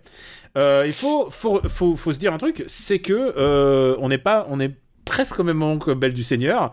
C'est euh, le cinéma commence à toucher ce genre de sujet, c'est-à-dire euh, la sexualité de manière euh, pas la sexualité mais plutôt le fantasme en fait et là en fait de, de, de cette histoire tout commence à décoller puisqu'elle est intriguée elle va le revoir il va se, il va se nouer une, une relation entre eux et évidemment il y a une histoire de jalousie qui va naître parce que j'ai envie de dire que les couples libres à chaque fois il y a des histoires de jalousie je Oui. comprends pas hein. Et- je comprends pas étrangement, étrangement, il y a un Je truc. comprends c'est- pas. essayez chez vous vous allez voir hein. Étrangement, au bout d'un moment, il y a un truc qui, qui s'appelle euh, des sentiments et le fait d'attacher une personne et tu, ça finit toujours par sortir, quoi, bizarrement. attacher une personne vraiment vraiment bravo euh, très on topic hein, Eh bah, t'as vu ça Et t'as vu ça Voilà. Et du coup, bah évidemment, ça va être un, un- un mélodrame, mais en même temps un mélodrame un peu théâtral, parce qu'évidemment, il y a Laurent Terzieff, Laurent Terzieff qui joue de manière très théâtrale. Il faut le dire, il est très, euh, il est très impliqué. Quand la caméra zoom, quand la caméra zoom sur lui, qui fait la, la soumission, et ben genre c'est un peu ça quoi. Bah c'est un peu ça. Puis effectivement, il y a, y a aussi euh, tous ces tous ces dialogues, euh, tous ces dialogues un peu un peu étranges. Euh, euh, de la nouvelle vague justement euh, avec avec le le rythme de, le rythme un peu euh, un peu un petit parisien de de de de, de, l'époque notamment par Elisabeth Wiener qui donne vraiment une tonalité assez, étrange euh, effectivement dans dans ce cet aspect là quoi Juste un mot euh, sur Elisabeth Wiener, qui a sans doute d'abord les, les plus beaux looks que j'ai vus du cinéma depuis, euh, depuis, depuis 70 ans. Elle est, elle est fringuée, mais genre, si vous si vous intéressez aux, aux, aux fringues des années, on est en mais, on est en 68. Ce film sort en 68. C'est un indice quand même sur votre écran. Euh, si vous intéressez aux fringues, si vous intéressez au look, si vous intéressez au style, si vous intéressez à la déco, si vous intéressez à la photo ou à la direction de photo, euh, c'est c'est votre film. Ce film est euh, c'est vraiment euh, si- c'est un film d'artiste. hein. Il y a, tu vois, si tu me montres un film euh, au hasard dans l'histoire du cinéma, si tu me montres celui-là, je te dirais c'est un vrai film d'artiste. Il y a aucun doute sur ce qui est montré. Et je voulais juste dire, Elisabeth Wiener est extraordinairement belle. ah bah Elle oui, est, euh, évidemment ouais, ouais. C'est euh, Elisabeth Wiener qui est devenue, entre autres, comédienne de doublage en fait. Et euh, si, j'en crois, parce que évidemment euh, je, me suis précipité euh, pour savoir ce qu'elle fait, elle, a fait beaucoup de voix, de voix genre de Glenn Close, euh, Mia Farrow, euh, tu vois, euh, ce, genre de personnes, et, et aussi du dessin animé, je crois. Donc voilà, elle est devenue comédienne de doublage en particulier. Et en tout cas, bah, je comprends qu'elle fasse tourner les têtes de, de Laurent Terzieff et de Bernard Fresson. Et évidemment, va se jouer un truc de, de soumission, domination, un rapport entre elle et, et Stanislas, donc le directeur de Galerie d'Art, qui lui va commencer à avoir des sentiments, alors qu'il se refuse évidemment d'avoir des sentiments. Qu'est-ce que, est-ce que tu aimes ce film? Bah, déjà, j'ai envie de dire, c'est un film d'une d'une beauté assez incroyable. C'est-à-dire que le, la, la première demi-heure, la mise en place en fait du euh, de l'histoire, euh, voilà, quand tu Dans la galerie d'art dans, la galerie d'art, quand on présente les personnages, etc. euh, Il y a un travail sur la photo, sur le montage qui est ahurissant. Enfin voilà. J'ai jamais, honnêtement, pour l'avoir vu là, à tous les plans, et pour, et pour, pour que je dise à tous les plans, c'est magnifique, c'est la dernière fois que ça m'est arrivé, c'est à Better Call Saul, quoi. Là, c'est, là, c'est tous les plans, tu fais, waouh, mais quelle inventivité, Voilà, quoi. c'est et, et, et c'est et c'est ça que moi j'adore chez chez Clouseau. Enfin, c'est un un réalisateur que je j'adore par dessus tout. C'est que euh, pour le coup, c'est un réalisateur au sens strict. C'est-à-dire, c'est quelqu'un qui qui sait pertinemment que le langage du, du cinéma, c'est le langage de la caméra. C'est pas le langage des dialogues en fait. Euh, Enfin, honnêtement, ce que tu, tu tu prends tu prends le salaire de la peur, etc. Enfin, je peut-être qu'un jour on en parlera. Je ne sais pas. Euh, mais c'est un type qui Ah, c'est euh, les années 50, c'est loin. c'est les années 50, effectivement. Euh, mais c'est c'est quelqu'un qui, qui, qui sait utiliser la caméra euh, et qui utilise le langage de la caméra. Voilà, quand tu, euh, il y a cette scène au début où ils sont dans le train et puis elle, elle est, euh, elle, elle est assise et puis lui, en fait, il passe son temps à regarder les lignes qui passent, les, les motifs dans, dans, dans le truc et qui, tu comprends qu'il est obsédé par, euh, par son art et par euh, Les reflets, les effets voilà. de miroir, tu, voilà, tu, tu comprends que lui, voilà, son, truc, c'est- tout ce qui est joué avec les perspectives, les parallélismes, etc. Et puis qu'elle, en fait, elle, est, elle, elle passe complètement au second plan. Enfin, et tout ça, ça, ils se le disent jamais, mais tu le comprends uniquement par l'image. Et tout le film, enfin, tout le, tout, tout le début en tout cas est comme ça, et toute la fin est, est pareil. C'est-à-dire qu'il y a vraiment un- une, une puissance visuelle euh, dans le montage qui est, extraordinaire.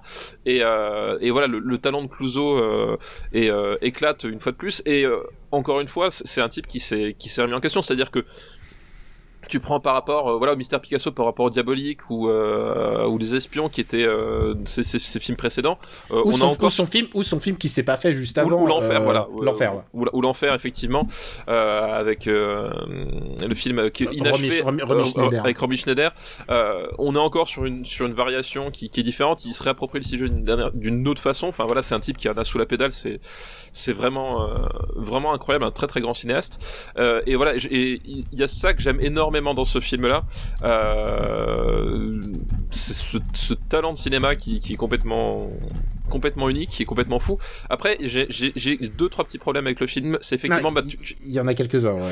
tu, tu l'as bien souligné, c'est effectivement euh, le problème, c'est que c'est un film qui manque quand même de subtilité. Euh, Et un peu bah, théâtral, un petit Voilà. peu. Tu l'as dit, Laurent Terzieff, avec les zooms où il fait la soumission. Et puis même à un moment donné, où euh, quand, quand, il sort les objectifs et tu vois les objectifs énormes qui ressemblent à des gros chibres, et puis là à ce moment-là, t'as as un plan de as un plan de coupe sur le visage d'Elisabeth Wiener qui se qui se mord la lèvre. Est-ce que c'était vraiment indispensable? Je suis pas certain. Euh, honnêtement, tu sais quoi? Je pense pas que ça soit un, comme au... alors la critique a défoncé ce film à l'époque. Évidemment, hein, je veux dire, évidemment, Clouseau il est vieux. Clouseau il a eu, euh, bah, il a pas fini d'en faire parce qu'il a eu des problèmes de santé. Euh, il a fait ce film euh, lui-même, hein, je pense pas la production, c'est-à-dire que euh, personne ne voulait financer ce genre de film. Euh, il le fait sans, sans grande star en plus, donc euh, tu ah vois. Oui, bien sûr, ouais. Donc il y a beaucoup de parallèles avec les films précédents qu'on a évoqués. Et d'ailleurs, il y, y, y, y, a Piccoli à un moment donné qui, et Jackie Sardou qui viennent faire coucou a... à deux trois moments. Tu sais, tu parlais de deux stars, mais il y a, quelques voilà, il y, a Piccoli, il y a Piccoli, il y a Jackie Sardou qui qui, qui, qui, qui, fait une scène de quelques secondes aussi. Voilà, il y a, deux trois copains qui viennent dire coucou quoi. Et il y a euh, Pierre Richard, Pierre euh, Richard dans, oui, dans exact. un de ses tout premiers rôles, exact. dans de ses tout premières apparitions. Exact. Et, euh, et bien entendu, il y a Danny Carell aussi, la très oui, très belle oui, Dari, Danny Carell, qui vient jouer euh, la, la, première, la, première, la première modèle qui se fait prendre en photo et qui donc va émoustiller en partie euh, Elisabeth Wiener. Euh, c'est pas un film ultra subtil, mais faut voir aussi que on est en 68 et il va sur un territoire qui ne se fait pas quoi dans le dans le cinéma populaire. C'est pas un cinéma populaire, mais dans le cinéma grand public. Euh, et je trouve qu'il y a une inventivité folle et il y a un truc que je trouve assez fou, c'est le, le, petit montage final très godardien en fait. Hein, le montage final très euh, euh, je sais pas si tu te souviens, il y a un truc, euh, c'est un délire, c'est une espèce de. À la 2001 euh, l'Odyssée de l'espace, un peu. Voilà, c'est un peu 2001 l'Odyssée de l'espace. Il y a beaucoup de parallèles à faire avec Kubrick aussi, avec de ce. Ah bah, bah, de toute façon, enfin, je... bah, façon, le Clouseau, c'est un, c'est un fan. Euh, c'est un fan de cinéma euh, de cinéma américain en fait. Le, le euh, voilà quand tu quand on parle de quand on parle d'assassin qui habite au 21 ou de ou du ou du corbeau euh, c'est un film qui qui c'est un cinéaste qui s'est nourri du, du, du, du, cinéma américain d'un certain genre du cinéma américain. Euh, et c'est peut-être aussi de là que vient finalement son efficacité visuelle aussi je pense. Et, et, là effectivement là on, là on va on va citer Kubrick mais on voit qu'il a on voit qu'il a vu aussi Antonioni hein. enfin je veux dire il y a des références à blow up euh, sans arrêt. Il euh, y a des références à euh, Peeping Tom, donc c'est quoi C'est Le Voyeur, voilà, qui voilà. Donc c'est un cinéma qui est extrêmement nourri et c'est peut-être aussi et très justement... cinéphile, hein, très, très cinéphile très... Et, et, et, très amateur d'art aussi. T'as voilà. les deux, t'as les deux et amateur d'art. Et je pense que l'aspect cul, l'aspect sexuel, enfin je dis cul pour simplifier, mais l'aspect sexuel de la chose n'est que n'est que le prétexte pour moi hein. beaucoup bah, beaucoup plus que chez tous les gens qui ont un peu évoqué ce sujet au cinéma. Bah possible aussi. Alors le, le truc c'est qu'effectivement l'intérêt c'est qu'il aborde la chose finalement de façon très frontale. Donc c'est ça c'est ça qui est intéressant c'est que voilà il y, a des moments où ça, où, où c'est un peu ridicule parce que du coup euh, voilà le, comme je, je parlais de, de, de, certains raccords où globalement il en, il en, il en fait parfois un peu trop pour pour son propre bien. Mais en même temps justement moi j'aime bien ce côté euh, ce côté débridé. C'est que le mec il met les pieds dans le plat. Et, et, et c'est ça que je trouve intéressant c'est qu'à un moment donné oui tu vas tu vas faire un, un, un, film qui parle de domination et de, de sadomasochisme.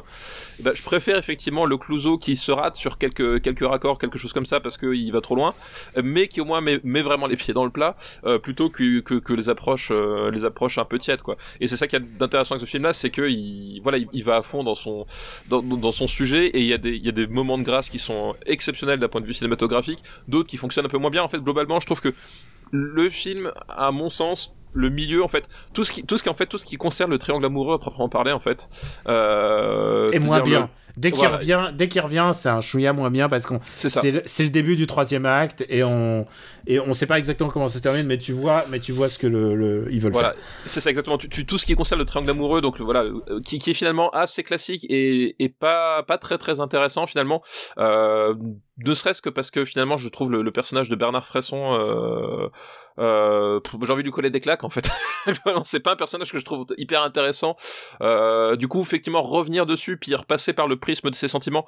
Voilà je trouve c'est c'est peut-être pas c'est pas c'est pas que c'est trop mais je trouve pas ça très très bien exploité. Donc je trouve le milieu du film un poil moins intéressant en fait. Il y a, une petite baisse de, niveau à ce niveau là euh, mais par contre voilà il y a, tout le début il y a toute la fin. Il y a des expérimentations il y a des scènes euh, folles. Et voilà et j'aime le j'aime le Clouseau qui euh, qui qui contrairement à sa, réputation et encore une fois enfin c'est un, cinéaste qui pour moi se remet en question se remet en, cause et et cherche le, le moyen d'expression le plus cinématographique. Et là, c'est un, un film de mise en scène. Voilà, si vous voulez prendre un, un cours de mise en scène et de montage, bah regardez La Prisonnière, regardez les, les 30 premières minutes de La Prisonnière, et, euh, et revenez me voir quand vous serez capable de faire ça, quoi. Parce Ah que ouais, c'est incroyable. Surtout, tu ne vois plus ça au cinéma aujourd'hui. C'est un truc, euh, un truc comme ça, un truc euh, aussi beau, aussi, aussi propre, aussi, aussi Ouais, affûté. Ouais, ouais, euh, honnêtement, j'ai pris une super claque. hein. bah, c'est une, à ce, niveau-là, c'est une leçon, quoi. Hmm. Alors, euh, bon, écoute, c'est un film que j'ai que j'ai beaucoup aimé. hein, je te cache pas, j'ai trouvé ça super. Euh, et, et- et si je le défendais pas honorablement, euh, je me ferais taper. hein. Et c'est et là, tu vois ce que c'est que la soumission. Ex- Exactement, exactement. Voilà. Euh, on a chacun nos, nos- nos devoirs. nos devoirs. Où est-ce qu'on va le classer? Est-ce que ah, juste, juste un mot, est-ce que tu as vu l'enfer ou du moins l'enfer de Clouseau, le documentaire sur le film? Oui, je l'ai vu, ouais. C'est assez fascinant. hein. Là aussi, Ah bah oui, oui, là aussi ouais. les mecs qui disent que le mec il était en retard, le mec il fait un truc, mais c'est starbissime. Et tu sais quoi, je veux faire un nouveau parallèle avec Tintin. Le dernier album d'Hergé, c'est Tintin et l'Alphard. En fait, les, les artistes en fin de vie, euh, en fin de parcours, ils ont une tendance à aller vers l'art contemporain parce qu'il y a un truc de d'abstraction en fait. Et je pense que Hergé avait aussi cette démarche. Il était fasciné par l'art moderne, l'art contemporain, et il a essayé de faire le dernier. Il n'a pas eu le temps de le faire, mais je pense que c'est un truc qui est naturel chez les artistes. Ah bah, tu, tu regardes Kurosawa aussi, hein. Kurosawa, putain, un très bon exemple aussi. Kurosawa, mais euh, C'est on est, tardif, euh, voilà. on, on est dedans quoi. Il, euh, Kurosawa fait la sa propre. Kitano, Kitano Ah bah, aussi. Kit- oui, par- tout à fait. Kitano est vrai dans l'abstraction. Je trouve que c'est des exemples. Enfin, je veux dire, c'est pas, on n'est pas, il y a pas de nouveauté là-dedans. Joss Whedon avec, avec la moustache d'Henri Cavill, enfin voilà, on est dans l'abstraction aussi, hein. enfin ils, ils ont tous le même, euh, le même arc de carrière. Où est-ce qu'on va classer avant que mon bébé revienne parce que je crois qu'il est parti pour la Euh, alors, euh, c'est un, c'est un très bon film. C'est un très très bon film. Très très. Pers- mais personnellement, moi ma limite haute ce serait l'armée des ombres. Ah puis c'est marrant parce que je regardais là aussi. Euh... Moi je mettrais l'armée des ombres, bon baiser de Russie, par là. Écoute, ça me va. En fait, je trouve que j'adore Bon baiser de Russie. hein. Je trouve que c'est un Ah, beau aussi, film. bien sûr. Je trouve que Bon baiser de Russie, en plus, il est particulièrement bien réalisé. Ah oui, non, bien sûr. Le seul truc, c'est que euh, là, en termes de plaisir et réalisation, il y a un truc euh, incroyable hein, qui est en train de se, qui se fait dans, dans ce film-là. Je pense qu'on on le met entre euh, l'armée des ombres et Bon baiser de Russie. T'as t'as vu juste. Voilà, tu vois, je pense que là c'est le, le marbre, euh, le marbre s'est exprimé. La prisonnière. Qui n'est pas une référence à, euh, à Proust. C'est pas, c'est pas un volume de La recherche du temps perdu. Non, non, effectivement. Voilà. Et bah c'est tout. Est-ce que ça te dirait de faire une petite reco? Oui, bah ce, du coup effectivement c'est une euh, Rocco série, euh, une série qui est en, qui n'est pas terminée mais qui va se terminer euh, fin de cette année. C'est-à-dire que la dernière saison va être diffusée, euh, je crois que c'est à partir du mois de décembre si, si mes souvenirs sont, sont exacts. Euh, c'est une série de science-fiction du coup qui s'appelle The Expanse, euh, une série qui avait commencé alors je sais plus si je sais plus si c'était Sci-Fi ou une autre chaîne comme ça. Enfin bref, qui a été euh, rachetée par Amazon. Euh, et du coup, voilà, série de science-fiction. Donc le, euh, alors c'est pas comme Battlestar Galactica, c'est-à-dire qu'il n'y a pas de, il y a pas de, de race extraterrestre ou de ou de choses comme ça. C'est un peu plus un peu plus terre à terre puisque ça se ça se déroule très majoritairement dans le système solaire Euh, mais l'idée c'est que voilà il y a- y a, Terre il y a Mars et il y a des euh, il y a des colonies minières euh, ou en tout cas d'exploitation sur la dans la ceinture d'astéroïdes euh, qui qui sont en, gros les trois grands pôles euh, euh, les trois grands pôles de, de, de pouvoir dans dans le système solaire. Et euh, un jour en fait un des un, un, un vaisseau de, de, de transport de je crois que c'est de de hum, comment s'appelle d'astéroïdes gelés puis pour ravitailler en eau les, les stations orbitales euh, se est détruit par un ce qui ressemble à un acte de, de guerre ou un acte de terrorisme. Et euh, du coup va s'enclencher en fait un, euh, tout un bah, tout un processus voilà savoir qui euh, qui a fait euh, du coup la tension monte entre les différents euh, participants. Et il se trouve que derrière cette euh, cette attaque il y a peut-être quelque chose d'un peu différent, d'un peu inconnu, euh, et qui va ouvrir finalement le le le, le cet, cet univers à quelque chose d'un peu plus large que ce qu'il connaissait déjà. Donc euh, voilà, je- j'en dis pas beaucoup plus. Il y a pour l'instant cinq euh, saisons et euh, la dernière arrivera donc à la fin de l'année. Et c'est euh, et j'ai trouvé ça vraiment chouette. Enfin, le, le problème des séries de science-fiction d'une manière générale c'est euh, c'est que ça peut parfois être euh, cheap ou vieillir assez vite. Et là j'ai trouvé ça plutôt euh, plutôt cool de ce point de vue-là. C'est-à-dire que là déjà j'aime beaucoup la direction artistique de de la de, de, la série. Il y a un truc assez chouette en termes de recherche de design et de euh, voilà de de d'équilibre des couleurs. Il y a l'univers fonctionne plutôt pas mal. Euh, et euh, et surtout voilà les effets spéciaux tiennent plutôt bien la route. Il y a quelques scènes qui sont vraiment vraiment super cool de de ce point de vue-là et puis surtout, il y a des, il y a des personnages vraiment super. Euh, alors c'est un peu, c'est un peu bizarre au début parce que du coup, euh, les acteurs, ils sont pas forcément tous bien dirigés au début de la série. Puis les, le, je trouve le, tout tout début, les personnages sont pas hyper bien, hyper bien définis. Tu, tu, tu sais pas trop euh, comment, à quoi t'en tenir. Mais en fait, euh, quand ça, quand ça commence à vraiment se dérouler à partir de milieu de la saison 1 et puis après tout le reste, euh, il y, a des trucs vraiment super au niveau des personnages. Il y a des trucs super attachants. et j'ai pris beaucoup de plaisir en fait à regarder, à regarder The Expense. Euh, euh, voilà, ce, au cours de, ces, de ces dernières, euh, de ces derniers mois. Et euh, voilà, et s'il y a, qu'une seule raison que pour le regarder, c'est ne serait-ce que pour le personnage de, Amos Burton, qui est vraiment une sorte de, comment dire, c'est une sorte de sociopathe malgré lui mais qui voudrait qui voudrait quand même pas enfin qui veut pas faire le mal en fait mais qui euh, euh, qui essaie de d'apprendre à, à s'humaniser au contact des autres. Et euh, je trouve que l'acteur le, joue vraiment super bien et il a des répliques vraiment à mourir de rire quoi. C'est rien que pour lui je, à chaque fois j'étais content de retrouver la série chaque, chaque semaine. Donc voilà si vous aimez les séries de science-fiction qui tiennent bien la route et qui sont qui sont vraiment cool et eh ben The Expanse c'est ça. Voilà. Tout ça tout simplement. Et pour ma part, je vais rester un peu dans le, le western. Euh, puisque je vais recommander une BD qui sort normalement demain, donc elle sera disponible dans toutes les librairies, donc allez, allez acheter ça chez votre libraire et aussi plein d'autres BD. C'est une bande dessinée qui s'appelle Wanted Lucky Luke, qui est dessinée euh, par Mathieu Bonhomme. Comme euh, Mathieu Bonhomme l'avait fait il y a quelques années dans L'homme qui tua Lucky Luke, en fait, c'est bah, exactement ça. C'est une réinterprétation euh, moderne du, personnage, de l'archétype euh, Lucky Luke, c'est-à-dire il est, toujours euh, quasi, il tire plus vite que son ombre, mais ça le met face à des situations dans une, dans une ambiance un peu plus réaliste. Réaliste serait pas exactement le mot, mais en tout cas cohérente, tu vois, parce que Lucky Luke, ça reste quand même, ça restait quand même une comédie. Et là, en l'occurrence, Lucky Luke, sa tête est mise à prix et il se retrouve à escorter trois jolies, jolies femmes à travers un un territoire apache, un territoire hostile, et il va être évidemment poursuivi par des gens qui veulent sa tête, et, voilà, bah, c'est toute une situation euh, euh, qui va aller de fil en aiguille. Alors, c'est super beau, c'est extra, c'est vraiment très très très très beau, c'est d'une efficacité. Le trait, le trait de Mathieu Bonhomme est assez incroyable. Je dois ajouter aussi qu'il fait la couleur lui-même et je peux imaginer que tout le mal qui se donne sur le trait ensuite tout d'un coup il va mettre des grands aplats en couleurs euh, des grands euh, une, des couleurs très très unies avec des grandes variations. Beaucoup de teintes orange beaucoup de teintes euh, ocre et je trouve que c'est un résultat assez magnifique. Je pense que tu n'aurais pas eu le même résultat si tu l'avais donné à, un coloriste. En fait, il faut être capable de déconstruire son dessin par la couleur et je pense que ça fait partie de sa démarche. En tout cas, j'ai adoré euh, Wanted Lucky Luke. C'est un très très bel album. Et je te le recommande très franchement, toi qui aimes un peu le nouveau western. Eh bien écoute, ça c'est de la nouvelle BD de western.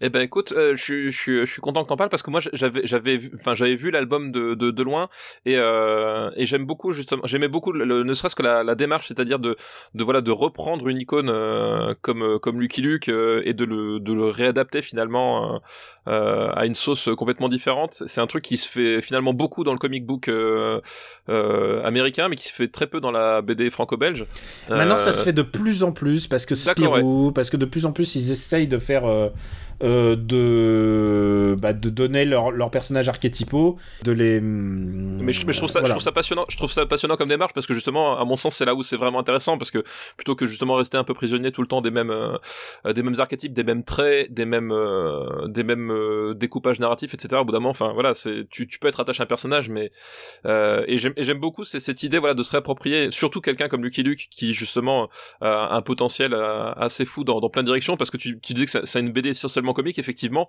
mais il y, a- il y a- il y avait justement toujours cette aura, un peu comme les tuniques bleues justement, et je rêverais qu'on fasse ça avec les tuniques bleues. Euh, Le Tunique Bleu, bah, il y a un nouvel auteur en ce moment de Tunique Bleu. D'accord. Je, je pense qu'il va falloir quelques années encore Voilà. pour qu'il se détache de, de mais tu vois, l'anguille, les, les, mais les ouais. tuniques bleues, c'est pareil. Il il- on y a un côté comique, mais en même temps, il- ça, pouvait avoir un, un- un- une vraie intensité euh, dramatique au sens narratif euh, de, par moment, quoi. Et, je trouve ça génial justement cette tension qui est entre les deux et de pouvoir exploiter ça un peu différemment. Donc oui, oui, j'avais entendu parler, puis je, bah, écoute, je, je le mets sur ma liste. Je suis très très fan des Tuniques Bleues et à chaque fois que j'en parle à mes potes C'est américains, la meilleure BD du monde, les tuniques bleues, soyons bah, honnêtes. j'ad- j'adore les Tuniques. Je suis ultra fan des Bleues, tu me connais. Super BD Battle, tunique bleue euh, numéro 1, excuse-moi. Ben, on en parle souvent à la maison, mais, mais ce que je veux dire, c'est que par contre, quand j'essaie de l'expliquer aux Américains, c'est une comédie, genre, avec, des, avec des déserteurs et des machins, genre, et eux ils font. Ah Ils- Et puis il y a ils- Capitaine Stark, enfin voilà, euh, bon, euh, Ouais, ouais, c'est contre la guerre, mais en même temps, c'est une comédie. Waouh, ouf, c'est- dur à avaler pour euh, surtout les Américains en ce moment. Euh, merci pour tout. Euh, bah, maintenant, je vais aller rejoindre mon bébé. Ça y est, notre heure impartie euh, s'arrête là. Je remercie euh, tous ceux qui ont permis que je puisse enregistrer. Il y aura peut-être des petits bruits, mais c'est pas très grave. J'espère en tout cas que ça ne vous dérangera pas. Super Battle est disponible sur le site supercinébattle.fr où vous pouvez retrouver la master list car je la mets à jour, c'est promis. Stéphane, je te demande pas où on peut te retrouver. On se retrouve dans l'épisode suivant des années 2000 et on va prendre notre temps, c'est-à-dire une heure pour. Mais voilà, on est à rythme hebdomadaire. J'espère que ça te va comme ça, Stéphane. ça, écoute, ça me va très bien pour le moment. Eh ben écoute, je laisse euh, l'antenne à tes enfants pour qu'ils puissent faire leur, leur cours là, enfin, soi-disant leur cours de, de télétravail. Et moi, je vais aller télétravailler aussi avec mon. Non, je peux pas travailler avec, lui. Je- je- je- c'est- il faut te dire que avec un enfant de deux ans, t- enfin deux ans, un an et demi, tu ne peux pas travailler. C'est genre. Et tu dois t'occuper de lui à 2000%. Il n'y a pas, y a pas d'autre solution. Donc euh, je ne pourrai pas monter. Euh, voilà, bah, cette fois vous savez tout. Je vais rejoindre mon fils. Euh, Stéphane, je te dis bon courage pour la suite. Bah merci, ouais, merci. Bah écoute, à, à- à bientôt, j'ai envie de On te a dire la même semaine eu- prochaine. On n'a même pas eu le temps de bitcher sur le, le, le ministre. Écoute, on, va, on fera ça la prochaine fois. Oh, ouais, je, je pense, je pense que d'ici la semaine prochaine, on aura de nouvelles, de, de nouvelles choses à dire. hein. T'inquiète pas, je, je m'en fais pas. Il, est- il est sur un bon rythme là, il, il est chaud, il est chaud. Euh, des conneries, il va en sortir. euh, voilà, s'il faut, entre le moment où on a commencé l'enregistrement et, le moment où on a terminé l'enregistrement, il a encore dit des conneries. Donc si t'inquiète pas, on aura possible. des choses à dire. Si c'est pas lui, ce sera l'autre. hein. Ouais, si c'est pas lui, c'est un autre. Exactement. Euh, je t'embrasse et on vous embrasse tous très fort. Merci de nous soutenir sur patreon.com rpu et on vous dit à très très très bientôt. Bon courage quoi que vous fassiez et ciao. Ciao à tous, merci, à plus.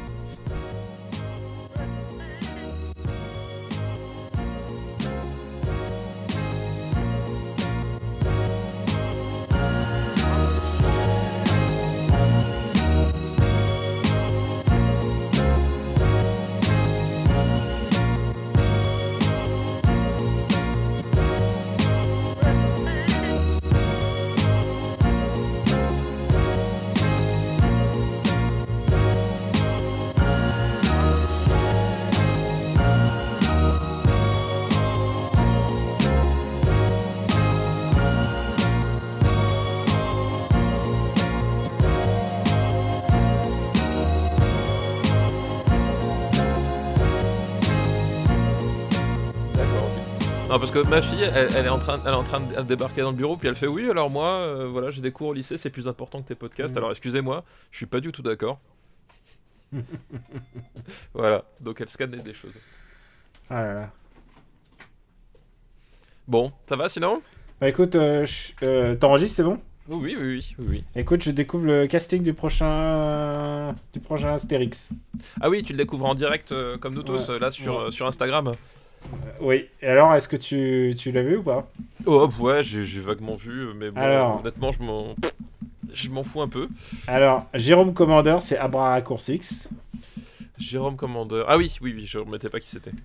Vincent Dezania, c'est Perfidus. Euh, Zlatan Ibrahimovic, c'est Antivirus. C'est vraiment, c'est bien vu ça. Manu Payet, c'est Rikiki. Je, je sens que ça va être, ça va être hum, un bel hommage à l'Asie. Audrey Lamy, c'est Bonne Mine. Lau- Laura Felpin, c'est Carioca. Vincent Cassel, c'est César. Ah oui, ça j'avais vu, ouais. Orelsan, c'est Titanic. D'accord, je vois pas qui c'est dans la BD Titanic. Je- Ah non, mais je pense que c'est une invention. Ah, c'est l'invention. Ah, oui, Ram- peut-être. euh, Ramzi, Ramzi Bedia, c'est épi de maïs. D'accord. Euh, Mathieu Chédid, c'est remix. Si ça vous on dirait, le fan, on dirait un fanfic, c'est pas possible. Mais c'est- bien parce que la dernière fois qu'ils ont mis autant de pognon sur le casting, c'était euh, C'était le- les Jeux Olympiques. aux Jeux Olympiques et franchement, on s'en souvient tous. C'est clair. Et euh, 13 ans après avoir été court, euh, couvert de puce, couvert de puce pardon, dans Astérix et Jeux Olympiques, José Garcia est de retour dans la franchise. Et il, il jouera Biopix. Ah bah oui, d'accord. Eh ben, Euh, Monsieur Fraise, ça c'est une bonne nouvelle, il joue Pleplux. c'est qui, Monsieur Fraise Plexus, Plexus. Monsieur Fraise, c'est un mec qui fait du stand-up, mais, mais qui fait des, des trucs pas mal. Qui fait des trucs pas mal. Je ne connais pas. Euh, Thomas VDB, il fait Sinus. Issa Doumbia euh, fait Baba. Jonathan Cohen fait Grain de maïs. Et sera sûrement en duo avec Ramzi Bedia qui incarne Épi de maïs. Et euh, Gilles Lelouch confirme qu'il sera bien Obélix dans Astérix. Et, voilà. et Pierre Richard sera Panoramix. D'accord, ok. C'est quoi comme- Alors j'ai un espèce de bruit de touk touk touk touk touk. C'est quoi? Qu'est-ce que tu fais, Daniel? J'ai pas de tuk-tuk. Ah bah Là, si. ça s'est- là, ça s'est arrêté? Ouais. Ah, ça veut dire que c'était mon pied. Un Ah, d'accord. Genre, je tapais du pied. Oui, oui. Alors je, je- je- je connais ça, je connais ça aussi. J'ai le même. euh, Ouais, je sais, toi aussi, t'as des sujets de tic et de, de tic. Ouais. Alors, je prépare mes listes. Hop. Euh, j'es- J'espère que t'avais les films qu'on avait, puis sinon on sera dans la merde et on va devoir meubler. bah écoute, euh, j'ai un bureau, j'ai une chaise, euh, j'ai voilà, j'ai une commode. On pourra meubler tant que tu veux. On va parler du. Je vais déjà commencer en parlant du film que j'ai vu hier. Ok. Attends, attends, je suis en train de voir. T'as la liste, c'est bon? Euh, oui, bien sûr, bien sûr, la liste. Oui, oui, bah, évidemment. Euh, la liste, bah oui, enfin, tu, tu me prends pour qui? Ouais, je vois ça. Ah bah non, c'est pas la liste. Merde, c'est quoi ça?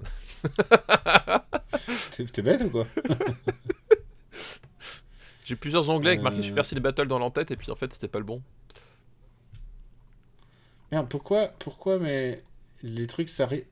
Comment ça... Ah, mais on est à l'épisode 140, c'est ça? Euh, oui, c'est ça. 140, d'accord. 140x, tu sais, euh, c'est vraiment très drôle, on rajoute x à la fin. c'est vraiment ça. Une production RPU.